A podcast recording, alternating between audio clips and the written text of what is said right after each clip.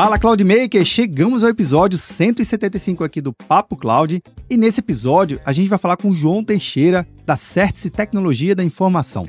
A gente vai falar sobre a automação, melhor dizendo, a hiperautomação e como ela vem ganhando destaque em vários setores da economia. Mas esteja preparado. A revolução da hiperautomação só está no começo. E você já deve estar muito mais do que preparado e antenado sobre como esse processo de automação de atividades tão corriqueiras faz sentido para o seu negócio. Eu sou Vinícius Perro e seja bem-vindo ao Papo Cloud.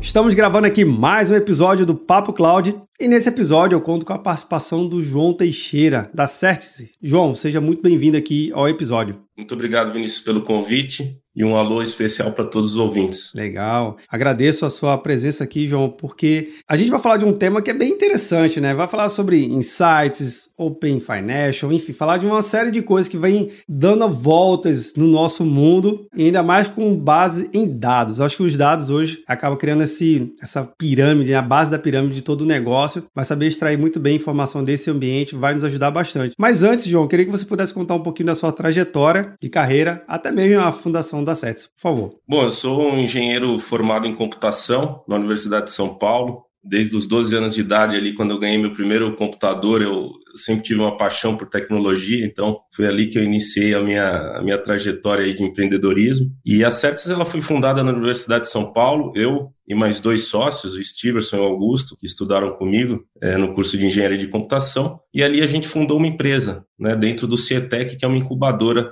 dentro da Universidade de São Paulo. A gente, naquele momento, a gente teve a ideia de criar um produto que era uma espécie de um, né, um similar ao DocuSign, se você puder comparar hoje. Então, fazia assinatura digitais de contrato, com carimbo do tempo, com toda a segurança. Só que naquela época, em 2007, quando a gente criou o produto, a gente foi nos nossos primeiros clientes, depois de criar o produto, e os clientes falavam que não podiam usar a tecnologia porque os contratos tinham que ser assinados de forma tradicional. Então, a gente cometeu o primeiro erro do empreendedor, que é criar um produto que na época ninguém precisava, ou não podia usar, né? Achava muito legal, falava, puxa, que bacana, mas eu não posso usar esse produto aqui. então, então, daí vem a origem do nome, né, de Certis, então de certificado. E naquele momento a gente acabou depois pivotando para uma empresa de consultoria em tecnologia da informação, transformação digital. É, e desde então a gente vem atuando com os nossos clientes. Então, é, a gente passou naquele momento a atuar com grandes clientes no segmento financeiro, principalmente, né? Daí o nosso grande know-how nessa, nessa área, é, varejistas, governo, mas assim, uma série de, de indústrias, sempre atuando em, em sistemas né, de alta complexidade, é, atuando em, em, projetos de transformação digital para os nossos clientes. Essa trajetória é bem interessante porque é, você falou que ganhou o primeiro computador aos 12 anos. Eu também ganhei Isso. o meu primeiro computador aos 12 anos e, e assim, é maravilhado quando tive acesso àquela máquina, aquele negócio que ninguém sabia mexer, mas estava lá, estava disponível disponível e as portas se abriram e vão se abrindo cada vez mais quando você vai estudando a coisa em si, né? E você falou de uma coisa que talvez quem esteja acompanhando aqui, vendo ou nos ouvindo, incubadora é um negócio muito antes desse negócio de startup que a gente vê hoje aí. Bem antes. Isso é uma é. forma de alavancar novas ideias, né? Acho que esse é um ponto legal que você citou, né? Hoje o suporte que é dado para as startups nessas, nas aceleradoras, ele, ele é muito maior, né? Então, é, com todos aqueles conceitos de experimentação, de você entender o mercado, entender uma dor de mercado primeiro, para daí depois criar um produto. Então, é, hoje a gente não teve todo aquele suporte né, de negócio por trás, é, mas isso não, não, não, deixou de nos transformar em empreendedores aí, aí foi, né, então foi essa nossa trajetória dentro da Universidade de São Paulo. A partir de lá a gente começou a atender uma série de clientes e crescemos para o patamar que a gente está hoje, sendo uma das principais empresas de transformação digital no Brasil, mais de 600 pessoas, projetos no Brasil, projetos internacionais, uma série de áreas de atuação aí. Então, é, o, o, fracasso ele sempre está ligado também a depois posteriores sucessos, né? Então, acho que é assim que o empreendedor aprende, errando. É enfiando a cara e na raça. Não tem, eu acho que não tem escapatória, não. Óbvio que hoje a gente tem vários programas, tem acelera, tem um ecossistema maior para ajudar a validação e tem também várias empresas aportando, seja oferecendo suas soluções para testar, experimentar, mas enfim, hoje de fato o ecossistema é bem diferente. Agora, nessa sua trajetória, é, João, você comentou justamente que, putz, você teve a gana de criar um produto produto criou. Ok, criou antes de validar no mercado a necessidade, as possíveis restrições, mas criou, né? E o que, que a gente pode dizer assim? O que, que hoje a CERT se transformou com base nessa experiência que, para um olhar de um investidor, foi mal sucedida, mas para um empreendedor foi bem sucedido, porque dali foi uma escola muito maior do que todo o tempo que você passou na universidade. Eu não tenho dúvida disso. Sim, com certeza. É, eu, eu, acho que o principal ponto do empreendedor é, é, é a, res, a, resiliência, né? Uma palavra que vem sempre sendo muito utilizada, mas é aquela força de vontade, né? Aquele desejo de está constantemente aprendendo. Então, o, o, empreendedor ele tem aquele desejo de sempre aprender, de estar tá sempre melhorando. E quando ele erra, ele entende, né? Ele aprende com aquele equívoco, com aquele erro que ele, que ele cometeu e a partir daí se torna um melhor empresário, um melhor empreendedor. Isso ele leva para não só para o que ele vai fazer, né, para o que a empresa vai entregar, Sim. mas ele leva também como um aprendizado de vida para levar isso para as outras pessoas. E aí eu acho que o, que o papel do empreendedor tem esse papel muito social também, de apoiar a economia como um todo, impactar a vida das pessoas, isso é algo que está dentro do nosso propósito. Então, como que a gente pode é, levar isso para cada vez mais pessoas, né, o, o sucesso da empresa e, e, obviamente, impactar a sociedade como um todo. Então, eu acho que o desejo de aprender constantemente e, e a questão de você é, ter a resiliência é algo que você leva para as pessoas também, não somente para a tua empresa ali, para aquele algo pontual. Né? É um aprendizado que transcende todo só aquele perímetro que a gente vive no, no, dia a dia. Vai muito além, a gente não tem, é como se fosse um efeito borboleta, a gente não consegue nem mensurar o quão longe vai Sim. esse impacto. Mas uma coisa que pode ficar na dúvida aqui, João, e por favor, queria que você pudesse nos ajudar a esclarecer. Beleza, vocês são líderes na transformação digital, vocês ajudam de fato as, as empresas a, a chegarem nesse momento, exatamente saber se colocar nesse mundo que está em, em, constante transformação, né? não para em nenhum segundo, nem enquanto a gente está gravando aqui esse episódio, o mundo está parado, não é isso que funciona. Mas como é que vocês conseguem ajudar as empresas justamente nessa transformação, sabendo que é algo contínuo, né? Não é a gente fala que o projeto ele tem um esforço temporário, mas a transformação é algo contínuo e evolutivo e sempre tentando melhorar. Mas como é que vocês conseguem ajudar as empresas nessa jornada? Certo. Bom, o, o primeiro, a primeira fase é faz, ter um entendimento do, do problema de negócio dos nossos clientes. Então, é Opa. é você entender qual é aquele problema de negócio e geralmente não é um problema relacionado à tecnologia, a tecnologia ela vem depois, né? Primeiro você tem o, o problema de negócio objetivo, então Exato. Aumentar a receita, aumentar a eficiência, reduzir os custos, melhorar a forma como você atende os seus clientes, aumentar os seus canais de vendas. Então, surge de um problema de negócio. A partir daí, a gente entende esse problema de negócio, certo? Mapeia esse problema de negócio olhando por três prismas, né? O prisma da otimização, um prisma de transformação e um prisma de inovação. E a partir daí, a gente traduz isso para a tecnologia. E a gente atua em cinco áreas uh, tecnológicas que vão apoiar o cliente na sua transformação. Uma delas é o desenvolvimento de produtos digitais né, e o fornecimento de squads ágeis, né, que é, o, é, a partir do momento que você entende que o cliente ele precisa criar um novo aplicativo, uma nova plataforma, a gente entende todo aquele problema e desenvolve para o nosso cliente. Uma outra área de atuação da Certis muito importante é a área de Hyper Automation and Customer Experience. Então, como que a gente pode automatizar os processos do cliente, tanto no seu back office quanto Sim. no seu front, né, com, com, de toda a comunicação com o cliente, para que ele consiga é, ter ganhos de eficiência, reduzir os seus custos operacionais ou até ter inteligência artificial para que você consiga né, extrair va valor dos dados. Isso é mais uma área de atuação nossa. Outra área que a gente chama, é, que basicamente hoje é o novo sistema operacional, que é cloud. Sim. Então, como que a gente pode apoiar os nossos clientes na sua ida para a nuvem? Né?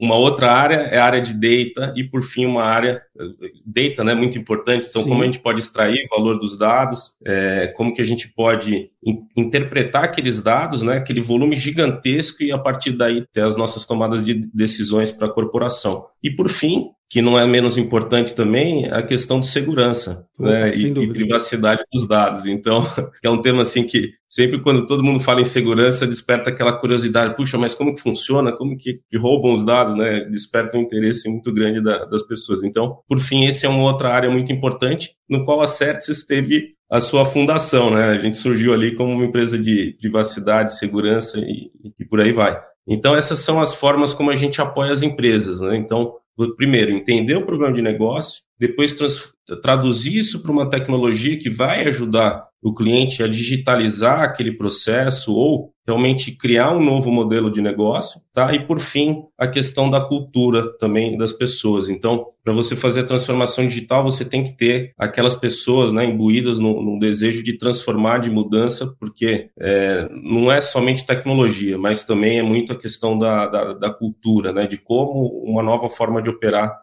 para a empresa em questão. Cara, isso que você está falando aí é uma jornada de fato completa. Não pode esquecer da segurança, não pode esquecer dos objetivos de negócio, que senão vai ficar um produto lindo e maravilhoso, mas sim, tá levando o que para quem, né? Qual é o problema que está sendo resolvido? Se não for nada, só é uma só é uma coisa bonita de se ver, somente. Mas essa questão de ambiente em, em nuvem, ter gente capacitada e muitos dos ambientes que a gente pelo menos convive não leva em consideração a especialidade que o time tem que ter para poder passar nessa jornada. E às vezes leva muito tempo capacitando o time, formando a estrutura própria.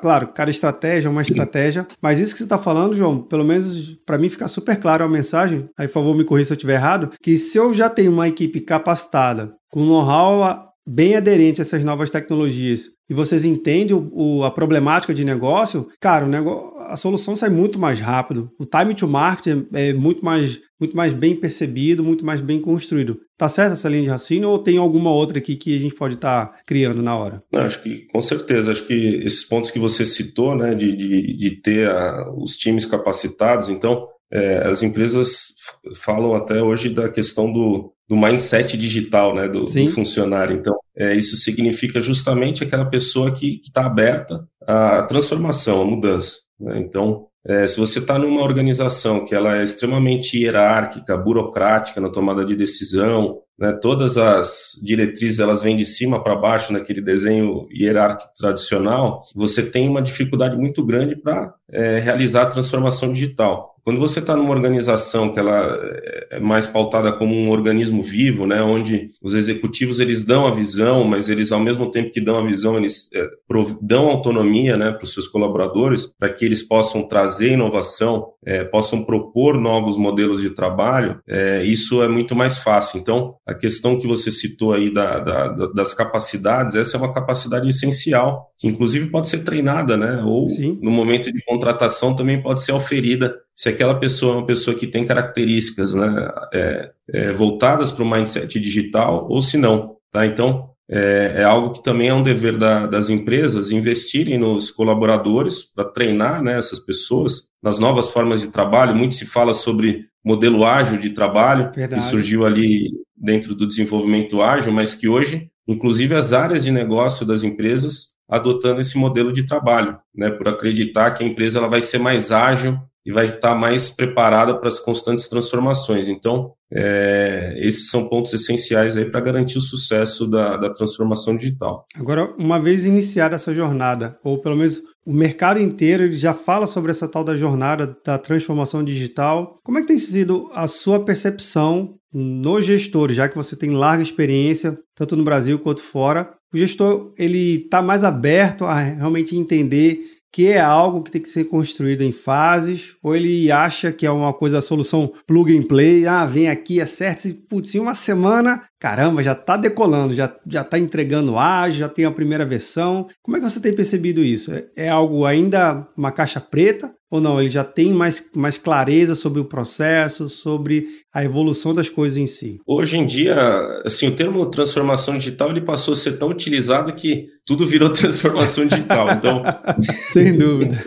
quando às vezes você vê um, né, algumas algumas visões assim de puxa, ah, eu vou implantar um CRM, estou fazendo a transformação digital. Bom, não é não é o CRM que vai causar Sim. a transformação digital. Né? Basicamente, é, hoje se entende muito mais. Né? Hoje eu acho que a discussão transformação digital é realizada constantemente, né? E, muita coisa escrita sobre. Então as pessoas estão realmente entendendo mais é, sobre o tema de transformação digital. Só que ainda existe. As pessoas querem fazer a transformação digital, mas não querem sair daquele modelo de trabalho mais tradicional. Onde cada área na empresa opera como um silo, né, onde, você, onde você é uma empresa muito mais política do que uma empresa que trabalha de forma colaborativa. E esses são os maiores empecilhos para a transformação digital, porque às vezes você tem é, uma visão de mudança de forma de trabalho, então deixa eu sair desse modelo tradicional aqui e agora eu vou mudar o meu minha forma de trabalhar. E isso, obviamente, que ela impacta várias áreas dentro da organização. Só que as áreas ainda têm aquela restrição de, puxa, não, isso daqui é o meu, o meu pedaço, não toca aqui no meu pedaço, vai para o teu. Né? Então, acho que as questões políticas é, e, e, e, ainda o modelo mais tradicional de trabalhar, elas impedem que as empresas tenham, usufruam é, realmente do maior benefício da transformação digital. Agora, como você falou, justamente é isso. A transformação digital ela, ela percorre um caminho que ela vai do negócio para pessoas e, por fim, tecnologia. Né? A tecnologia é super importante, obviamente, porque hoje em dia o, tudo, o que você vê na mão das pessoas é o celular, então todos os serviços são consumidos ali. Então, por isso que a tecnologia é, é super importante. E ela está cada vez mais importante também porque o, né, os, os, governos e tudo mais estão digitalizando os serviços para a população também. Então, você olha aí o Pix, por exemplo, né, que essa invenção aí super grandiosa do, do Banco Central, né? Então, um exemplo para o mundo aí na, na, questão de transformação digital é, do meio de pagamento. Então, não tem mais como você fugir. Então, ou você se prepara e ajuda né, a tua empresa a fazer a transformação digital, ou você não vai ser mais aquela pessoa que vai trazer valor como um colaborador também para dentro da tua organização. É uma coisa que você comentou, tanto do Pix quanto de fato a transformação digital não é somente um aplicativo, tem que ter um envolvimento de cultura. Existe algum setor ou segmento de negócio, João, que está mais propício ou ele está mais, mais à frente mesmo do processo de entender que essa transformação é importante, já é, é um consumidor mais, tem um apetite maior, né? Vamos dizer assim, tem um apetite maior para poder acelerar em detrimento a outro. Você consegue distinguir a diferença entre um setor e outro? Ou não? Está tudo muito, de certa forma, igual em relação a essa transformação? Geralmente acaba sendo nos setores que têm mais dinheiro para investir em transformação digital. Isso ajuda um pouquinho.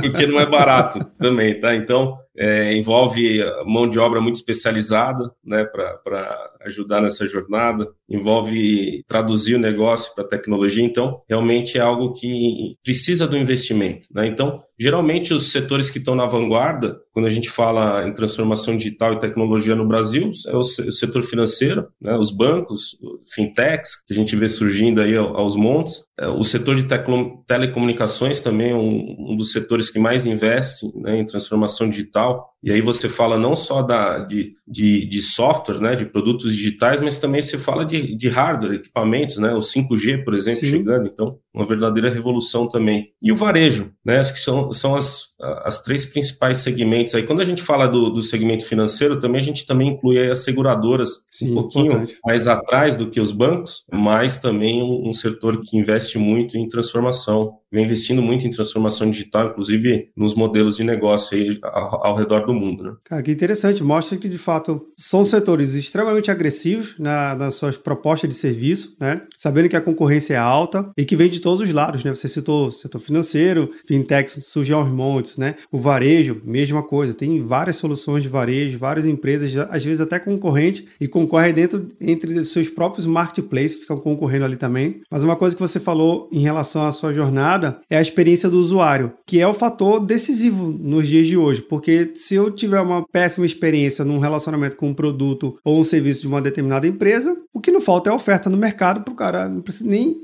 e a distância de um clique, né? Você olha um pouquinho para o lado, clicou, opa, já tem um outro cara oferecendo o mesmo produto, às vezes até o mesmo preço, é um pouquinho mais caro, mas tem toda uma jornada muito mais facilitada. Isso também influencia muito na, na tomada de decisão hoje dos clientes falar assim, poxa, eu quero melhorar a minha experiência com o meu cliente, é onde lá faz a diferença do meu negócio. Sim, é, com certeza. Eu acho que o primeiro exemplo, né, de, de experiência, assim, quando a gente fala de marketplace, é o maior exemplo é a Amazon, né? Então, sem dúvida. É, e eles constantemente investindo ali em experiência do, do, do cliente, não só a experiência digital ali enquanto você está comprando, mas também quando você tem algum tipo de problema, né? Ligando para uma central de atendimento. Então, eu acho que essa combinação do mundo do, do, do digital, né? Que, que, que o pessoal adora inventar termos, né? Do físico com o digital Exato. é algo super importante, né? Então a Amazon é, mostrou isso, e aí a gente tem vários exemplos no, né, de outras empresas. Hoje o Mercado Livre, uma das maiores empresas da América Latina, né?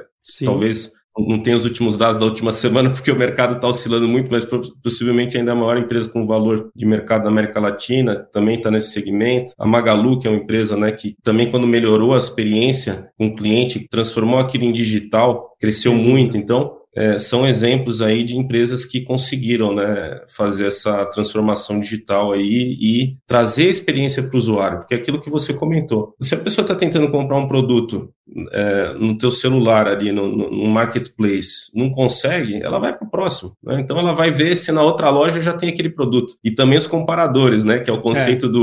Hoje tudo está dentro desse open data, né? Então, todos os dados são públicos. Você tem na palma da mão ali, você consegue comparar tudo. Então, se você não tem uma experiência excepcional, se você não tem um preço competitivo, não adianta. Você está praticamente fora do mercado. Isso tudo está na, na palma da mão do usuário. Né? O poder hoje, com essa questão do Open Data, Open Finance, né? Open Everything, tudo aberto, isso traz muito poder para a mão do usuário, para a mão do cliente, para que ele tome as melhores decisões para ele. Verdade. E, e, de fato, hoje com o poder dos dados e o poder da computação em nuvem, né?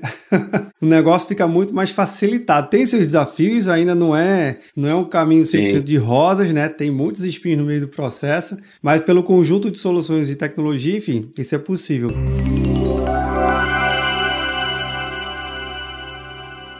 João, eu sei que a gente tem muito assunto ainda para falar, mas a gente tem que chegar aqui ao final do episódio. Mas eu sempre faço uma pergunta aqui aos meus convidados e você também vai passar por essa pergunta, que é uma pergunta que cria aqui todo o contexto e todo o ecossistema aqui do Papo Cloud. Então vamos lá. Para o João Teixeira, no campo das ideias, né? O que, que é a computação em nuvem? Bom, para mim a nuvem, do ponto de vista técnico, a nuvem nada mais é do que um ambiente computacional, onde você tem ali os seus, é, seus servidores, os seus elementos de rede. Então, é um emaranhado de equipamentos, né? Quando a gente fala nuvem, parece que é aquele mar de rosas, né? Ah, a nuvem, a nuvem é algo perfeito, tudo funciona bem. É, mas, na verdade, nada mais é do que uma rede computacional de, de grande processamento que está em algum lugar que a gente desconhece. Por isso que foi alcunhada aí de nuvem. Então, ela está em algum lugar, é, é um centros de processamento de dados, é, mas que obviamente tem os desafios similares a, aos que a gente tinha antigamente. De um ponto de vista mais filosófico, a nuvem é algo que te dá a possibilidade de você entregar um serviço sem propriamente é, se preocupar com toda aquela tecnicidade né, da questão de orga como organizar isso daí. Então, é algo que deu o poder para que startups né, surjam da noite para o dia. Isso é muito legal, que é a democratização, né, é o tema da questão da democratização da tecnologia também. Antigamente, para você construir um banco, você tinha que investir milhões num data center próprio, né? Comprar é, servidores, comprar suítes, comprar roteadores e fazer tudo aquele. Ter uma sala com toda a segurança, então aquilo custava milhões. Hoje em dia, se você for criativo e, e tiver né, aquele desejo de criar algo diferente, você consegue, dentro da tua casa, criar algo e, e do dia para a noite aquele serviço está hospedado na nuvem e você tem uma nova empresa. Então, eu acho que para mim a nuvem é essa possibilidade é, grande de que todos nós possamos empreender e criar algo novo no mundo digital. Putz, bacana demais, muito legal, João. Você falou e me, me veio até uma imagem, né? Antigamente a gente precisava só de uma garagem para criar uma, uma nova empresa inovadora. A gente tem vários exemplos aí na internet, né? Hoje eu acho que a nova garagem é um computador ou um smartphone, acesso à internet e o consumo de serviços em nuvem. Essa é a nova garagem de hoje. Porque literalmente qualquer é lugar você tendo isso, você pode criar e revolucionar o mundo inteiro com várias soluções. Mas muito bacana a tua visão, viu, João? Muito bacana mesmo. E super obrigado pela sua participação. Adorei, viu? Vamos marcar mais uma volta Legal. aqui para a gente trazer alguns cases bem legais para compartilhar com o pessoal. Mas muito obrigado e até a próxima, viu? Vamos sim. Obrigado, Vinícius. Um abraço a todos. Legal. Um bacana. Bem, e você que está vendo ou nos ouvindo aqui no episódio, e aí, o que, que você achou do bate-papo com o João? Lembrando, esse bate-papo aqui não termina por aqui. A gente continua discutindo lá no grupo do Papo Cloud Makers. Link na descrição para facilitar a sua experiência. Muito obrigado pela sua participação, audiência. E aí, tá na nuvem?